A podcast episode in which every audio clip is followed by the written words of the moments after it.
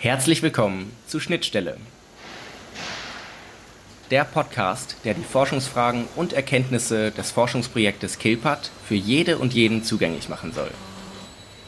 KILPAT wird vom Bundesministerium für Bildung und Forschung gefördert und steht für Kommunikation, Innovation und Lernen in der Produktionsorganisation unter Bedingung agiler Digitalisierung. Allein dieser Name ist schon komplex genug noch schwerer zu begreifen ist, was einen Lehrstuhl wie den für Kulturtheorie und Management von der Universität Witten-Herdecke dazu bringt, ein solches Projekt zu beantragen, zu leiten und sich in dieser Form mit Produktion und Maschinenbau zu beschäftigen. Ich bin Jakob, studiere Politik, Philosophie und Ökonomik und hatte vor diesem Projekt wirklich gar keinen Schimmer von dieser Thematik. Deshalb möchte ich durch diesen Podcast gemeinsam bei Null anfangen niemanden dabei abhängen und auf diesem Wege eine Schnittstelle bilden zwischen Kilpat und Zuhörenden wie dir. Vielen Dank fürs erneute Einschalten bei Schnittstelle. Da wir leider zwei Aufnahmen verschieben mussten, ist die letzte Episode mittlerweile schon über einen Monat her. Doch in der Zwischenzeit ist natürlich einiges passiert. Erstens, mir wurden zwei Weisheitszähne gezogen, was die heutige Episode wiederum verzögert hat.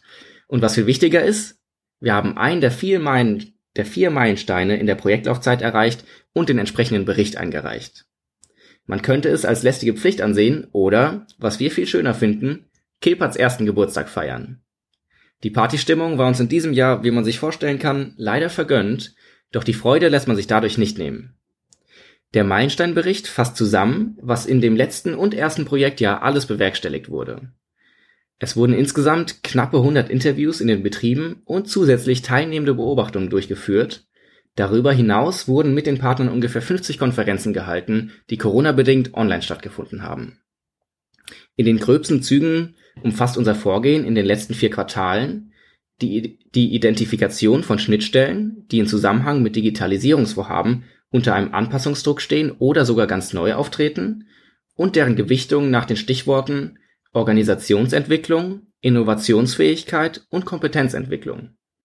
Zu allerletzt wurden die Schnittstellen danach priorisiert, wie wichtig sie für den nächsten Schritt im jeweiligen Digitalisierungsvorhaben sind und anschließend gemeinsam durch Forschung und Praxis analysiert. Dabei haben unsere Praxispartner unter anderem Interviews mit Schnittstellenbeteiligten geführt. Und damit ihr euch das besser vorstellen könnt, mache ich ein kleines Beispiel.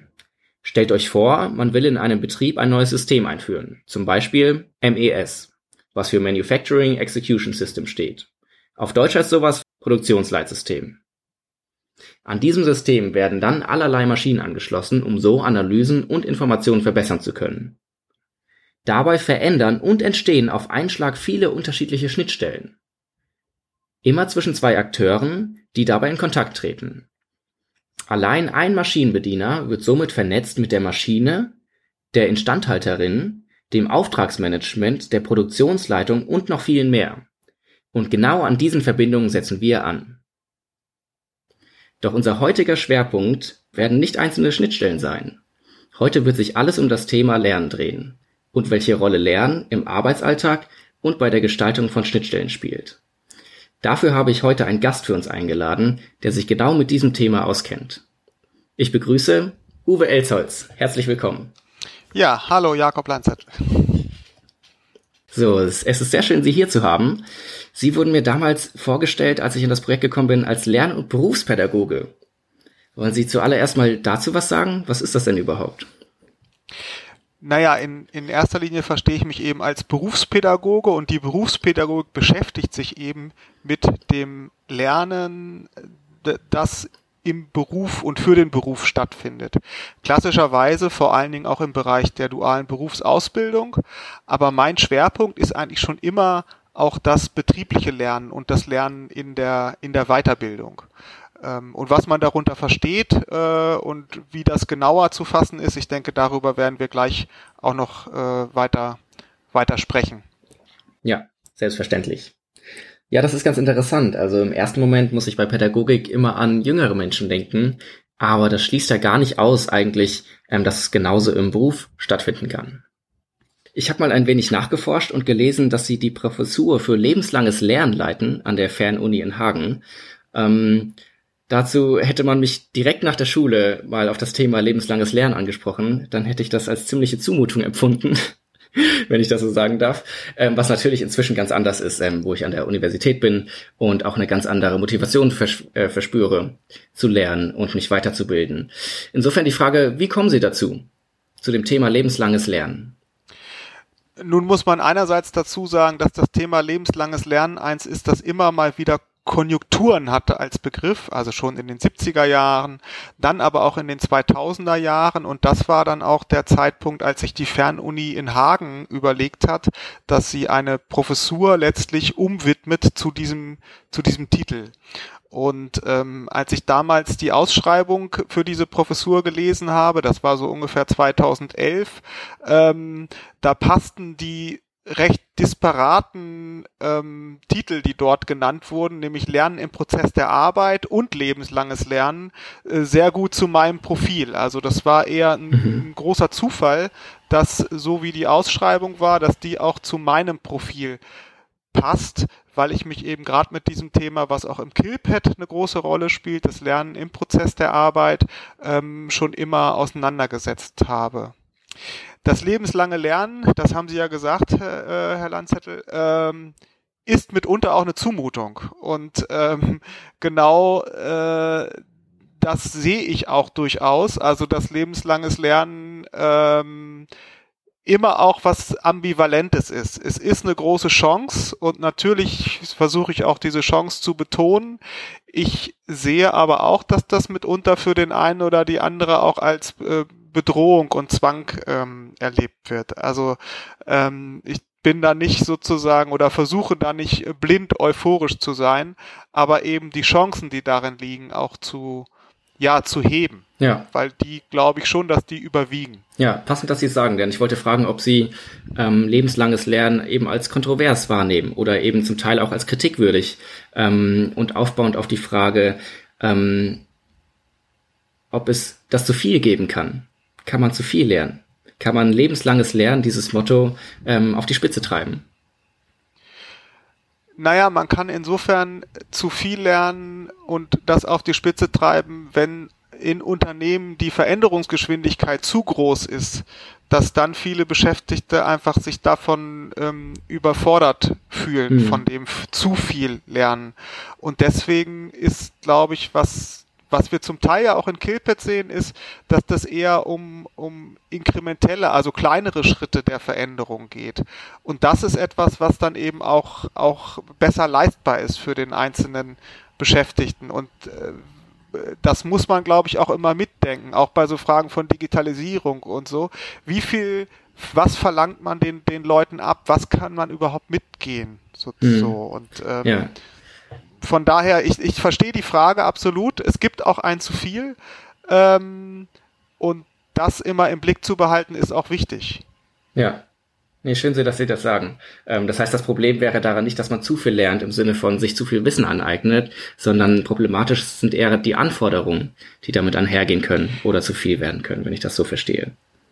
Ja, durchaus. Und, und natürlich auch die Frage, wie lernen gewohnt ist, ist man. Und es geht auch nicht von 0 auf 100, sondern ähm, äh, eher zu versuchen, und das ist ja so ein, so ein Ansatz, über den wir, glaube ich, auch noch sprechen werden, ähm, also man würde jetzt so pädagogisch sagen, die Leute dort abzuholen, wo sie stehen. Ne? Also mhm. das ist so ein ähm, und eben nicht jetzt mit großartigen Forderungen kommen, wo sich äh, Beschäftigte oder Lernende überfordert fühlen. So, jetzt sind wir schon an einem ziemlich interessanten und auch brisanten Punkt angekommen, aber lassen Sie uns noch mal ein bisschen fundamentaler anfangen. Wie sind Sie denn zum Kilpert-Projekt gekommen und was ist eigentlich Ihre spezielle Rolle darin?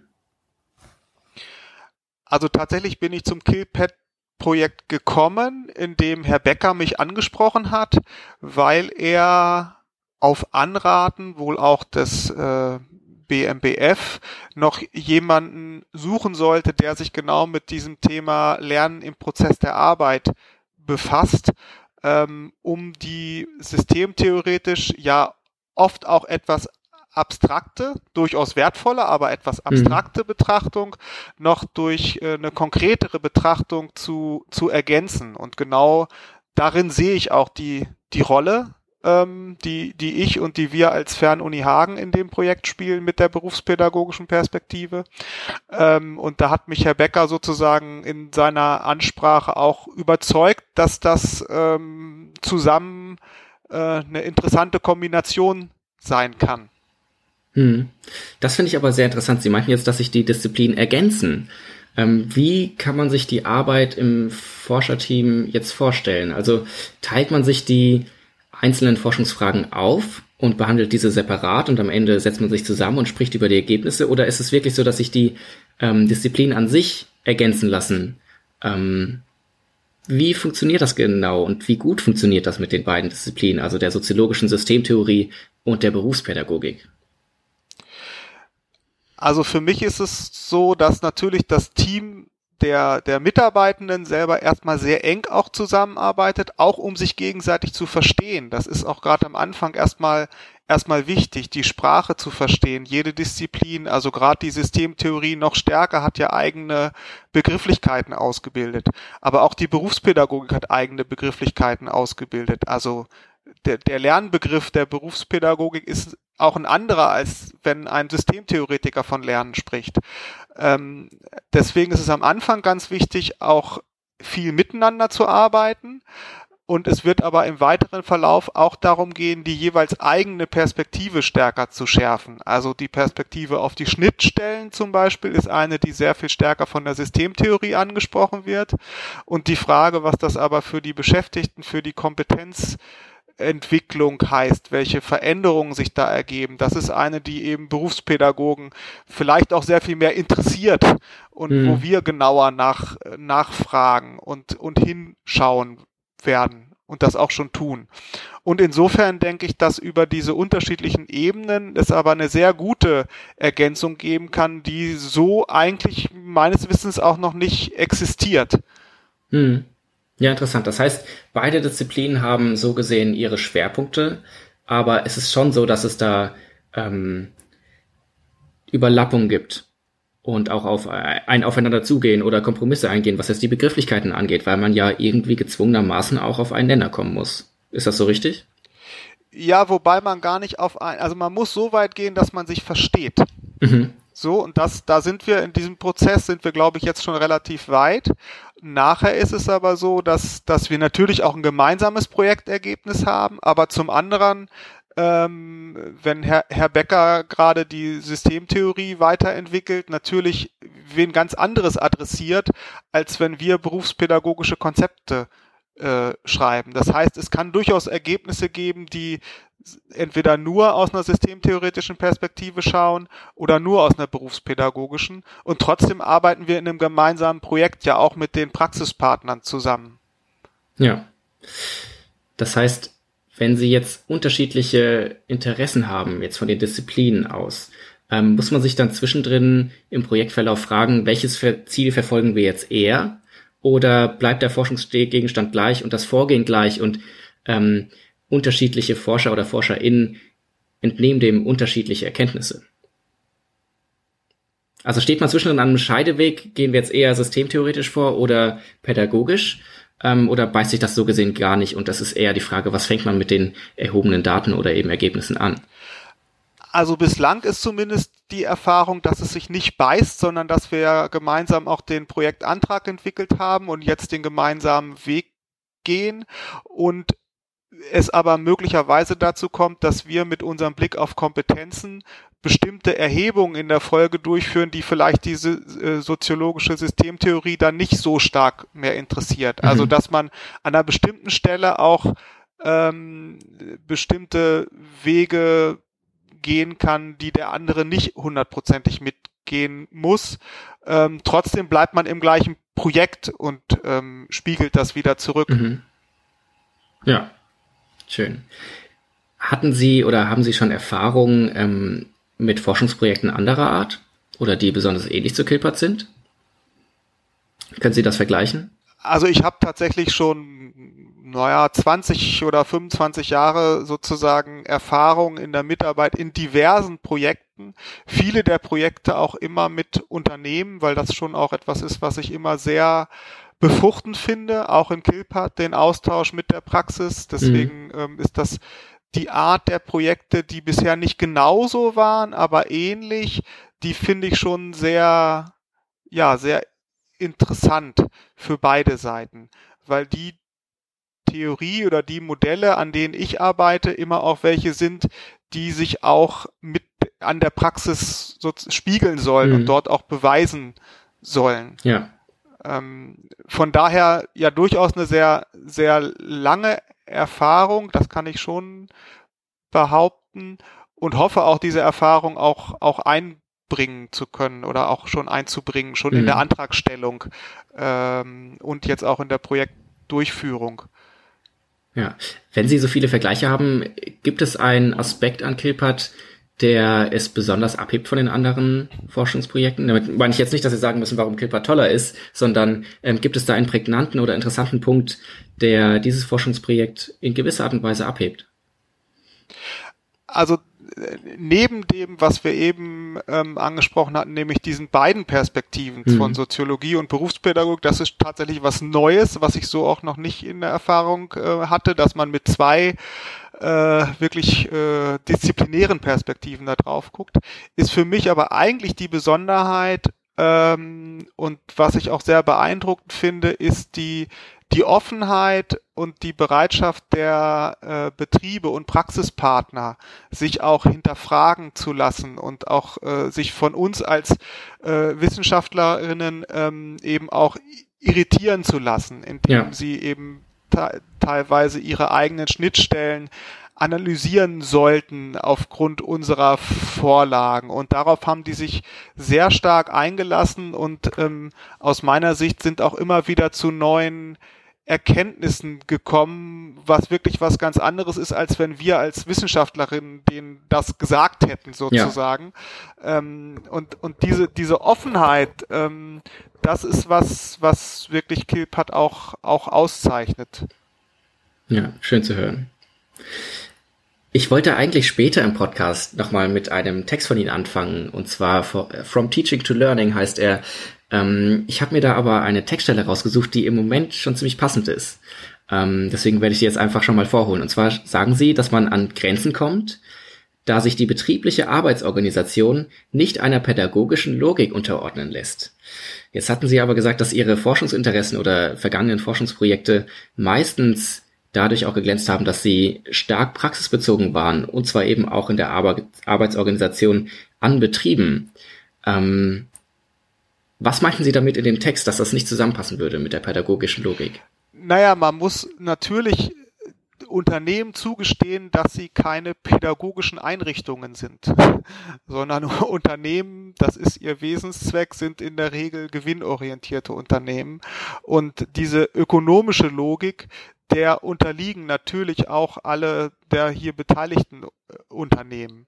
Und auch die Digitalisierungsvorhaben ähm, äh, haben natürlich immer den Wunsch, mindestens Effizienzgewinne zu erzielen. Und das kann man den Unternehmen auch nicht vorwerfen. Das ist sozusagen ihr, ihr Zweck. Das kann, hat die Systemtheorie, glaube ich, wird das auch äh, mhm. deutlich unterstreichen. ähm, und zugleich ähm, ist eine pädagogische Logik natürlich eine, die auf das Lernen der, der Beschäftigten auch, auch setzt. Und ähm, das heißt, es gibt Grenzen dessen, es gibt aber auch natürlich Aspekte, wo das zusammenspielt, weil nur gut qualifizierte Beschäftigte können auch die Folgen dieser Digitalisierungsvorhaben auch so umsetzen, dass sie effizient sind. Ja. Ähm, aber man darf eben nicht der, der Illusion erliegen, dass man pädagogische Konzepte eins zu eins in Unternehmen umsetzen kann. Ja. Nee, das ist verständlich. Aber geht's Im, im, jetzt, man, könnt, ja. man könnte das wahrscheinlich sogar systemtheoretisch deuten, indem man nämlich mit, mit unterschiedlichen Logiken sozusagen agiert. Ähm, und wie sich das dann aber in der Praxis um, umsetzt, weil äh, auch eine ökonomische Logik kann ja unterscheiden zwischen einer kurzfristigen äh, äh, Logik und einer, und ja. einer langfristigen. Und zumindest in einer langfristigen sind eben auch gut qualifizierte Beschäftigte. Und ich glaube, das schon auch zu sehen in unseren Unternehmen, dass die auch das wertschätzen, die, die Kompetenzen ihrer, ihrer Mitarbeitenden. Ähm, aber eine langfristige ökonomische Logik würde das eben auch in, in Rechnung stellen, dass ich genau gut qualifizierte Beschäftigte auch brauche. Ja, ähm, korrigieren Sie mich gern, ähm, wenn das falsch ist. Das ist eine Hypothese, die ich gerade eben erst aufgestellt habe. Aber ist nicht die pädagogische Logik in gewisser Art und Weise auch von ökonomischer Art, dadurch, dass man versucht, Menschen etwas beizubringen, und zwar in optimaler Weise so viel, wie es geht? Oder so gut, wie es geht? Also natürlich ist die, das Lernen im Beruf und für die Arbeit, also das, womit sich auch die Berufspädagogik beschäftigt, nicht, nicht frei von, von einer ökonomischen Logik. Ähm, ich stelle mir aber immer die Alternative vor, also Menschen nichts äh, beizubringen oder sie nicht zu qualifizieren für die oder Arbeit. Oder beibringen, nichts zu tun. Das, das muss man ja auch im Falle lernen. Das ist, das wäre nochmal was anderes, aber ähm, die eine berufspädagogische Logik zumindest folgt auch der, der Überlegung, dass gut qualifizierte Beschäftigte auch dafür sorgen, dass es eine bestimmte Art von Arbeitsorganisation gibt oder dazu beitragen. Das kann man im internationalen Vergleich sehen, dass die Arbeitsorganisation in anderen Ländern eben zum Teil, also gerade in der Industrie, anders ist. Ähm, und unsere gut qualifizierten Beschäftigten deswegen auch bessere Arbeitsbedingungen haben mhm. als viele Beschäftigte in anderen ähm, äh, Ländern. Und von daher ähm, kann man diesen Vorwurf erheben, wenn man sich auf eine rein kritische Perspektive beschränkt. Aber wenn man sich darauf, äh, ja, auch darauf einlässt, dass man ja auch die Welt und die Gesellschaft und die Arbeitswelt gestalten will, dann ähm, finde ich das zumindest ein, ähm, auch einen richtigen Weg, äh, Menschen gut zu qualifizieren, damit sie auch gut und auch effizient arbeiten können. Ja, definitiv, definitiv. Das wollte ich damit gar nicht in Frage stellen. Aber finde ich sehr interessant. Ähm, gehen wir mal ein bisschen weiter Richtung Praxis. Ich hatte jetzt am Anfang ähm, Beispiele für Schnittstellen genannt ähm, oder eine Einführung eines Digitalisierungsprojekts, ähm, und zwar MES ist ich, ein Begriff, den ich jetzt im Verlauf des Projekts schon öfters gehört habe, waren lernförderliche Arbeitsplätze beziehungsweise lernförderliche Schnittstellen. Können Sie dazu etwas sagen, was das bedeuten soll? Wie kann denn eine Schnittstelle lernförderlich sein? Ich würde vielleicht vor allen Dingen erstmal mit dem Begriff der lernförderlichen Arbeit beginnen. Okay. Weil das ja, einer ist, der ähm, den es eben vor allen Dingen so aus den 70er, 80er Jahren, der entwickelt wurde, dass man sich eben Arbeitsplätze auch danach anschauen kann, wie lernförderlich diese Arbeitsplätze sind. Und das kann man sich einfach veranschaulichen mit dem Klassiker der Fließbandarbeit, dass die nicht besonders mhm. lernförderlich ist. Es liegt ja auf der Hand. Und da hat die Aber vermutlich auch, weil es nicht sonderlich viel zu lernen gibt, oder? Ja, genau. Also da ist genau. natürlich auch die Frage, was, was wären denn die Möglichkeiten, wenn es lernförderlich wäre? Und die lernförderliche Arbeit, die, die geht eben davon aus, dass Arbeitsplätze und Arbeitsumgebungen entsprechend gestaltet werden können, um auch das Lernen in der Arbeit zu ermöglichen. Ein Aspekt mhm. davon mhm. ist zum Beispiel die Frage, welche Handlungs- und Gestaltungsspielräume habe ich in der Arbeit? Ein ganz anderer Aspekt ist zum Beispiel, habe ich auch die Möglichkeit, mich ähm, auszutauschen mit, mit Kolleginnen und Kollegen. Also habe ich auch soziale Interaktion. Ähm, ein weiterer ist die Vollständigkeit einer Handlung. Also wenn ich immer nur einen Handgriff mache, ähm, ist das natürlich wenig, weniger lernförderlich, als ob ich ein ähm, Produkt von vorne bis hinten ähm, selber gestalte. Ja. Und äh, also das ist zum Beispiel etwas, was wir auch in, in Kilpat zum Teil sehen.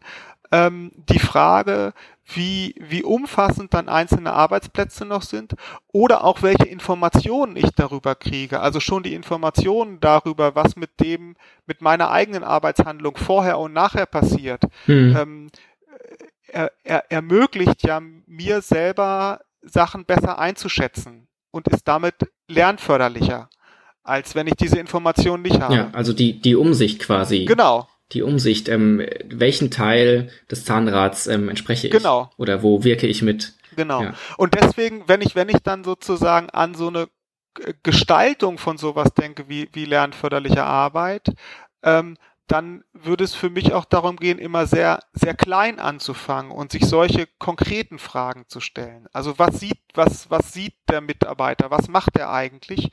Ähm, und wie kann man dort die, die Spielräume, die er hat, erhöhen? Wie kann man ähm, oder wo sollte man möglicherweise Kommunikationsformen ermöglichen, die es vielleicht noch nicht gibt? Ähm, also im, im Kleinarbeiten dieser etwas wolkigen Begriffe ähm, wird es dann sehr, sehr konkret. Hm. Ist dann ein lernförderlicher Arbeitsplatz das gleiche wie ein selbsterklärender Arbeitsplatz? Mm, es geht nicht um das Selbsterklärende, sondern es geht darum, kann ich in der Arbeit mich weiterentwickeln, kann ich weitere Kompetenzen entwickeln. Und dafür gibt es eben diese, diese Kriterien, die vor allen Dingen aus der Arbeitspsychologie stammen und was sicherlich auch interessant ist und was in Killpad immer so mitläuft in der Betrachtung, die, die ich darauf werfe, ist die, was heißt das, was bedeuten diese Kriterien unter den Bedingungen digitalisierter Arbeit? Also sind die noch aktuell? Ähm, oder wie, wo, wo zeigen sich vielleicht neue Aspekte, die, die in diesen äh, Kriterien eben noch gar nicht gesehen, gesehen wurden? Also ein Beispiel, dass man eben über, über digitale Medien ganz andere Formen der Kommunikation schaffen kann, die es einfach in den, in den 80er Jahren, als diese Kriterien hauptsächlich entwickelt wurden, noch, noch gar nicht, noch gar nicht gab. Also dadurch können bestimmte Dimensionen eine ganz andere Bedeutung erlangen. Meinen Sie mit Kriterien jetzt die Kompetenzen, die gefordert sind für ein, eine Tätigkeit, ähm, die mit Digitalisierung verbunden ist? Nein, mit Kriterien meine ich zunächst die, die Kriterien, ähm, die lernförderliche Arbeit ausmachen und an denen man letztlich pro Arbeitsplatz ähm, schauen kann, inwiefern ein Arbeitsplatz lernförderlich ist oder, oder das weniger ist. Also nicht ja oder nein, das ist jetzt auch keine binäre Logik, hm. aber man kann eben sich jeden Arbeitsplatz im Hinsicht auf, das sind so sieben Kriterien, die, die aus der Arbeitspsychologie stammen, die dann sind dann so, so ein bisschen berufspädagogisch ähm, weiterentwickelt. Und diese Kriterien kann man sich eben im Prinzip pro Arbeitsplatz Platz anschauen und immer auch sich fragen, kann ich hier etwas verändern und damit einen Arbeitsplatz lernförderlicher gestalten. Hm. Haben Sie die Kriterien im Kopf oder können Sie da einige von nennen? Ja, einige der, der aus meiner Sicht eben äh, wichtigsten sind die der, der Vollständigkeit der Handlung, der Frage der eigenen Entscheidungsspielräume. Ähm, also kann ich zum Beispiel auch ähm, unterschiedliche Instrumente wählen und so sowas ist ja eine Form der Entscheidungsfähigkeit. Ähm, und dann eben das mit dem sozialen Austausch und letztlich auch das mit Entwicklung, habe ich Entwicklungsmöglichkeiten oder muss ich sozusagen diesen Arbeits, habe ich die Perspektive, die, nur diesen Arbeitsplatz die nächsten 30 Jahre irgendwie auszufüllen. Mhm. Ähm, also das sind so ein paar, so die wesentlichen ähm, Kriterien erstmal. Ja. Können wir mal ganz kurz ähm, Begriffe ein wenig schärfen? Und zwar würden mich die genauen Unterscheidungen interessieren von Kompetenz, Fachkompetenz und Fachwitz, äh, Fachwissen. Das sind so die Begriffe, mit denen oft um sich geworfen wird, wenn es irgendwie um Lehren geht. Ähm, was genau ist da der Unterschied? Oder die, vielleicht gibt, haben Sie da andere Begriffe im Kopf, die da eher passen würden. Aber ich merke, dass Kompetenz, glaube ich, ein infl inflationär ähm, benutzter Begriff ist und würde mich interessieren, was Sie jetzt als Experte darunter verstehen einen stimme ich Ihnen zu, dass Begriff, der Begriff der Kompetenz sehr inflationär verwendet wurde. Ähm, er ist eben durch zwei Entwicklungen so prominent geworden. Die eine Entwicklung in den 90er Jahren, ähm, erst noch auf Deutschland bezogen, war genau die, dass man gemerkt hat, es nützt nichts, Leuten ganz viel Fachwissen beizubringen, ähm, wenn sie das nicht verinnerlicht haben. Und Kompetenz verweist deswegen ganz stark auf die die Subjektgebundenheit von, von etwas. So, und, und dann gab es ja auch diese Ausprägung zwischen Fachkompetenz, Sozialkompetenz, Methodenkompetenz. Ähm, das gibt's ja irgendwie auch ganz viele Diskussionen darüber, welches die richtigen und wichtigen Kompetenzformen mhm. sind. Das heißt, dass das ist stets auch umstritten, was da die, die einzig wahren Kompetenzen sind. Das war, genau. Mittlerweile ja. hat man, glaube ich, das, den Streit aufgegeben und sich irgendwie geeinigt auf, auf einen, einen groben Diskurs, der auch nochmal, ähm, und das ist, das eine war die 90er Jahre, so sehr stark eine deutsche Diskussion auch. Und dann gab es eben aus dem internationalen Bereich auch den Begriff der, der äh, Kompetenz, der da nochmal ein bisschen anders ähm, konnotiert war, ähm, aber eben sich insbesondere dann im deutschen Qualifikationsrahmen auch niedergeschlagen hat. Und seitdem reden eben auch die Hochschulen von Kompetenz. Vorher hat eigentlich nur die berufliche Bildung von Kompetenz geredet. Jeder meint dann immer noch ein bisschen was anderes. Ähm, und das wird wahrscheinlich so ähnlich wie beim, beim Lernbegriff, auch beim Kompetenzbegriff so, so bleiben, dass selbst wenn das irgendwo definitorisch steht, ähm, ist das auch im Bereich der Hochschulen etwa nicht wirklich so umgesetzt, wie sich das vielleicht ein Berufspädagoge wünschen würde, okay. mit seinem Begriff der Kompetenz. Ja, also das erklärt auch ganz gut, warum ich danach gefragt habe, ähm, beantwortet die Sache aber auch nicht, weil es eben ähm, nicht diese eine richtige Antwort darauf gibt. Genau, also ich habe da selber auch das ein oder andere zu geschrieben zum Kompetenzverständnis. Wichtig ist vielleicht, dass so ein berufspädagogisches Kompetenzverständnis immer auch eine ganz starke Handlungsorientierung ähm, beinhaltet. Das mhm. ist noch ein deutlicher Unterschied zu dem, wie das oft in Hochschulen verstanden und gelebt wird. Da ist meine sozusagen mein Vorwurf Richtung Hochschulen, muss ich leider sagen, inklusive meiner eigenen, ähm, ist, dass Kompetenz ähm, immer noch sehr stark ähm, kognitiv verstanden und damit auch aus berufspädagogischer Sicht verkürzt verstanden wird. Während Kompetenz im, im, im berufspädagogischen Sinne, und ich glaube, da sind wir auch bei Kilpat, wenn ich mit den Unternehmen spreche, werden die auch Kompetenz nicht nur verstehen, was jemand im Kopf hat, sondern auch, was jemand sozusagen auf die Straße bringt. Ne? Also wie er auch, auch arbeiten kann und sich, sich das auch in Handlung umsetzt. Und das ist vielleicht eine ganz wichtige Konnotation von Kompetenz, die, die man schon nochmal deutlich machen kann. Hm. Das ich sehr interessant. Können Sie das konkretisieren, was Kompetenzen sind, die zum Beispiel bei Hochschulen im Fokus stehen, ähm, aber bei der Praxis weniger? Oder umgekehrt? Also was sind, was sind da die Differenzen an Kompetenzorientierung? Oder den Fokus auf spezielle Kompetenzen? Oder ist das gar nicht so leicht zu sagen und muss immer von Fall zu Fall ähm, beschrieben werden? Also natürlich muss es einerseits von Fall zu Fall ähm, beschrieben werden, aber man kann schon generell auch äh, sagen, wenn ich mir an Hochschulen die, die Prüfungsform angucke, dann wird dort sowas wie Sozialkompetenz oder Methodenkompetenz, äh, vielleicht ist das in Witten-Herdecke besser, vermutlich, äh, aber selten wirklich gut auch äh, geprüft und entsprechend auch nicht so gelernt von Studierenden.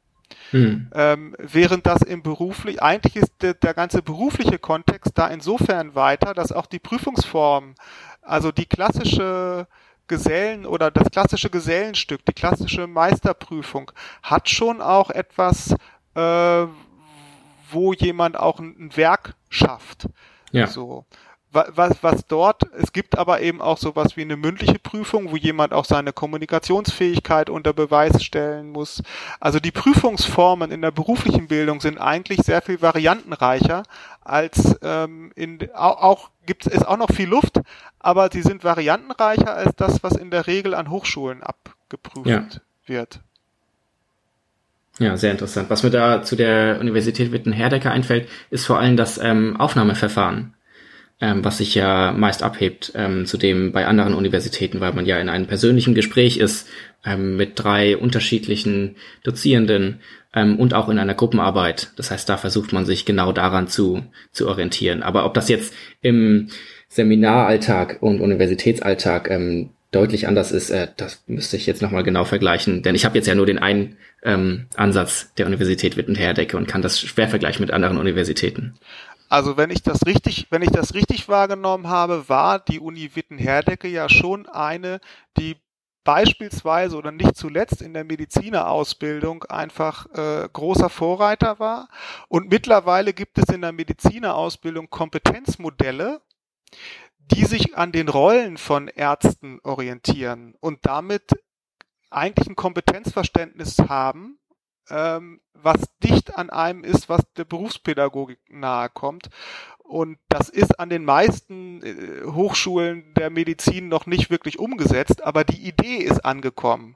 Und da sind, sind die Mediziner schon jedenfalls auf dieser theoretischen Ebene der Kompetenzmodelle deutlich weiter als etwa die Juristen mit mhm. ihrer doch noch sehr, sehr klassischen Ausbildung. Ja. Also wir haben jetzt über Aufnahmeverfahren gesprochen, Hochschulen, Prüfungen. Lassen Sie uns mal über Qualifikationen reden. Ähm, mich interessiert nämlich, was Sie als Berufspädagoge für eine Meinung zur Qualifikation haben oder ähm, ja, was da für Diskussionen drüber stattfinden. Denn eine Kritik, die ich kenne an Qualifikation, ist ja, dass man zum Beispiel äh, kompetente Menschen, die aber keine Qualifikation besitzen, damit eben auch benachteiligt und umgekehrt, dass man jetzt, wenn man sich irgendwo bewirbt und ähm, tolle Qualifikation auf dem Papier hat, kann ja auch übersehen werden, wie kompetent der Mensch eigentlich ist sollte er den Qualifikationen aus irgendeinem Grund nicht entsprechen. Ähm, auf jeden Fall will ich darauf hinaus, was Sie meinen, wie aussagekräftig Qualifikationen sind und was für Komplikationen eventuell auch ähm, mit dem Qualifikationssystem auftreten, ähm, was ja omnipräsent ist. Naja, das Qualifikationssystem, was sich eben durch bestimmte Zertifikate auszeichnet, ist natürlich in Deutschland sehr, sehr ausgeprägt. Ähm, zugleich sind sich eigentlich die, die Akteure auch, auch einig, dass die Frage der letztlich informell erworbenen Kompetenzen und deren Anerkennung äh, weiter ein Thema bleiben muss, was in Deutschland letztlich noch, noch unterentwickelt ist, so dass genau das passieren kann, was Sie geschildert haben, dass jemand zwar Kompetenzen hat, die er aber nicht, nicht nachweisen kann und deswegen die nicht berücksichtigt werden. Es gibt ja eben über entweder Arbeitszeugnisse oder Formen von Portfolios immer den, der, den Versuch oder die Möglichkeit, das zu tun. Aber da ist gerade Deutschland noch nicht so weit wie vielleicht andere, also tatsächlich auch andere Länder, die, die da auch schon etablierte Verfahren haben, ähm, auch Kompetenzen, die nicht im formalen Bildungssystem erworben wurden, ähm, nachzuweisen. Mhm. Wie kann man sich das vorstellen? Wie kann man sowas erfassen? Also es gibt in Frankreich schon ein seit, ich glaube, fast 20 Jahren etabliertes Instrument äh, der Kompetenzbilanzierung, ähm, in dem eben über, insbesondere über Gespräche auch ähm, nachgeforscht wird im Dialog, was kann denn jemand schon? Welche Kompetenzen hat er oder sie eben schon äh, erworben? Und, und das eben auch jenseits von formalisierten Bildungsinstitutionen. Mhm. Das hört sich nach einem ziemlich interessanten Ansatz an, aber funktioniert das Ihrer Meinung nach in der Praxis, diese informellen Kompetenzen insofern zu formalisieren? Also das ist erstmal ganz richtig, dass man natürlich diese informell erworbene Kompetenzen genau dann auch in gewisser Weise formalisiert, indem man sie irgendwie validiert, also feststellt und dann auch zertifiziert. Ähm, die Frage ist eben auch da, was ist die, also das ist ja nichts Schlechtes, sondern es geht ja darum, das eher auch wertzuschätzen. Die Gefahr ist natürlich, also es gibt ja auch im Internet diese ganzen sowas wie Badges und alles Mögliche an ähm, anderen Formen etwas nachzuweisen. Und natürlich ist die Gefahr, dass Leute auch das dann sehr taktisch benutzen und auch ähm, Kompetenzen versuchen nachzuweisen, die sie vielleicht gar nicht haben. Ähm, das haben wir aber im organisierten Bildungssystem auch, indem ich eben bei bestimmten Abschlussarbeiten mir auch fremde Kompetenzen zu eigen mache oder plagiiere oder sonst was.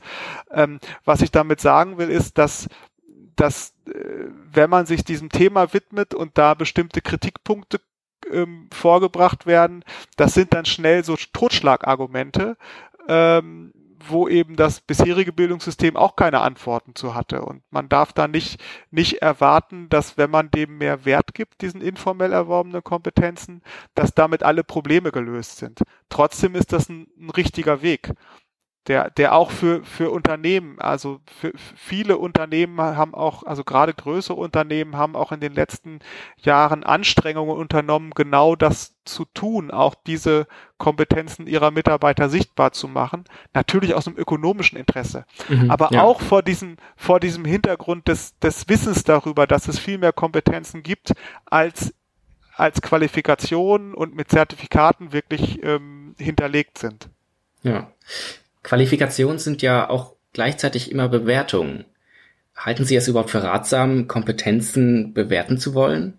Ähm, und das sage ich aus dem Grund, da man ja schwierig sagen kann, dass diese oder jene Eigenschaft per se unbedingt gut ist. Denn es gibt ja auch super unterschiedliche Tätigkeiten und Jobs, wo natürlich auch unterschiedliche Persönlichkeiten gefordert sind. Also wie gut funktioniert das überhaupt, sowas vereinheitlichen zu wollen. Eben genau diese informellen Kompetenzen. Also ich bin mir sicher, es gibt bestimmt auch Menschen, die da die Meinung zu hätten, man sollte gar nicht anfangen, genau diese informellen Kompetenzen zu formalisieren.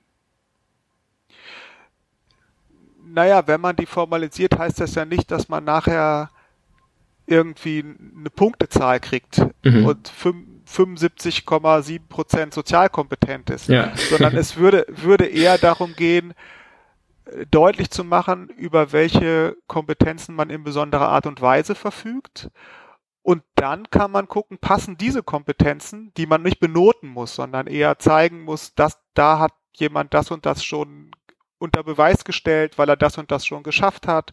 Ähm, dann entsprechende Arbeits Plätze dazu zu suchen und zu finden. Also es ist kein Ranking von, von Leuten, wo man sich damit bewirbt, sondern es, es geht eher darum, ein individuelles Kompetenzprofil zu, zu erhalten, mit dem auch jeder und jede Einzelne für sich äh, gucken kann, oh, da habe ich ja vielleicht Sachen, die, die, das war mir gar nicht so bewusst. Ähm, aber erst als wir uns unterhalten haben, wurde mir genau das bewusst und dann kann ich mir von mir aus eine entsprechende Stelle suchen, einen Arbeitsplatz suchen, ähm, aber natürlich für Unternehmen auch. Und ich kann es aber dann nachweisen, ich kann es denen vielleicht zeigen, wenn ich da eine Art Nachweis drüber habe. Und die Chance, dass ich dann etwas finde, was zu mir gut passt, erhöht sich halt damit. Skeptisch bin ich nur, wenn man versucht, das zu sehr zu, zu technisieren auch. Ähm, also auch das gibt es in vielen Unternehmen so, ähm, Kompetenzstrukturen, wo dann über ein technisches, technisches Matching genau gesucht wird, äh, wo jemand hinpasst. Ich glaube, man wird das immer sehr stark auch im Dialog halten müssen und, und so halten müssen, dass sich die einzelnen äh, da kommt der Pädagoge durch, die Einzelnen ähm, selber ihre eigenen Kompetenzen bewusst werden und denen eine starke sozusagen Gestaltungsmacht geben, auch über, über ihre, also die Berufspädagogen würden das berufspädagogische Gestaltungskompetenz nennen, also das eigene Leben, den eigenen Karriereweg sehr stark und sehr bewusst zu gestalten. Okay, das heißt, wenn ich jetzt ähm, mit einem technischen Verfahren die perfekte Tätigkeit für mein Profil finde, und Profil finde ich übrigens ein sehr wichtiges Wort, ähm, das werde ich mir in dem Kontext merken, ähm, heißt es gar nicht, dass das mir unbedingt so gut tut, solange ich nicht nachvollziehen kann, warum diese Tätigkeit zu mir passt, ähm, in Hinsicht welcher Kompetenzen, was Sie ja gerade meinten, was ähm, im Dialog entstehen muss, was für den entsprechenden Menschen Sinn machen muss in dem Falle. Genau, absolut. Hat es damit zu tun, dass man das nachvollziehen können muss? Auch das, also gerade dann, äh, wenn es um meine eigene Person, um meine eigenen Kompetenzen geht, dann, äh, wenn ich dann nicht nachvollziehen kann, wie es dazu kommt, dass ich bestimmte Dinge können soll, dann ähm, wird das, glaube ich, auch nicht, nicht zu dem passen, was ich dann später arbeiten würde. Ja.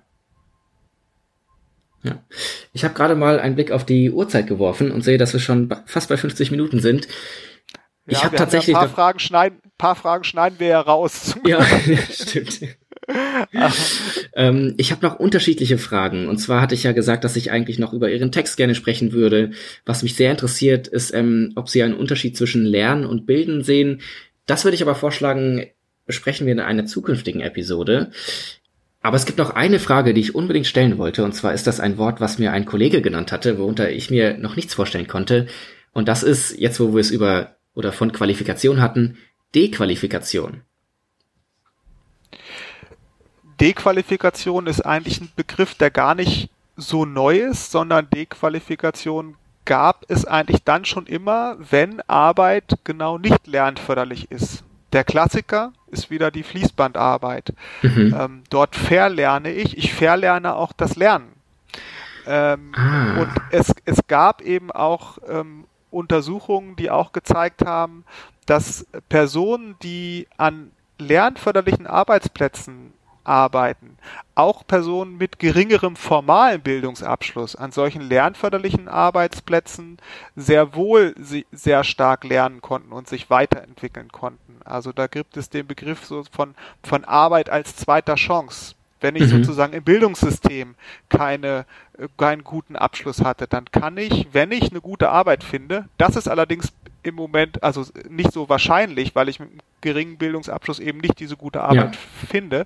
Aber wenn ich eine lernförderliche Arbeit fände, dann könnte ich auch in der Arbeit sehr stark lernen. Okay. Was den Bezug, das ist insofern für Killpad aber auch interessant, der Begriff der Dequalifizierung, als dass wir in manchen der Schnittstellen und Digitalisierungsvorhaben zumindest Anzeichen dafür sehen, dass sich ja auch die, die Arbeitsplätze der Beschäftigten verändern. Ähm, und wir aber eher feststellen, dass es sowas gibt wie eine Gleichzeitigkeit von einer gewissen Dequalifizierung, weil manche Prozesse einfach digitalisiert und automatisiert mhm. sind und damit das Erfahrungswissen auch entwertet wird und auf der anderen Seite aber neue Anforderungen entstehen. Okay, so, also ja. dass wir da eher so eine so eine Gleichzeitigkeit von ähm, Höherqualifizierung und Dequalifizierung quasi feststellen. Okay. Äh, und das ist sicherlich ein spannender Punkt, den wir auch äh, im, im weiteren Projektverlauf äh, noch genauer äh, in den Blick nehmen wollen. Ja, sehr schön. Das finde ich auch ein gutes Ende, denn somit kommen wir auch leider schon ans Ende unserer Zeit für diese Episode. Ich bedanke mich ganz herzlich bei Ihnen, Herr Elsholz, für Ihren interessanten und abwechslungsreichen Beitrag für den Schnittstellen-Podcast und hoffe sehr, dass ich Sie zukünftig mal wieder in diesem Rahmen begrüßen darf. Sehr gerne. Ich bedanke mich auch. Wir als Kepa-Team wünschen allen Menschen, die Weihnachten feiern, ein frohes und besinnliches Fest. Allen anderen, natürlich auch ohne Weihnachten, erholsame Ferien und wir wünschen allen einen guten Rutsch ins neue Jahr, was hoffentlich weniger Kontakte beschränken wird. Bleiben Sie gesund und auf Wiederhören.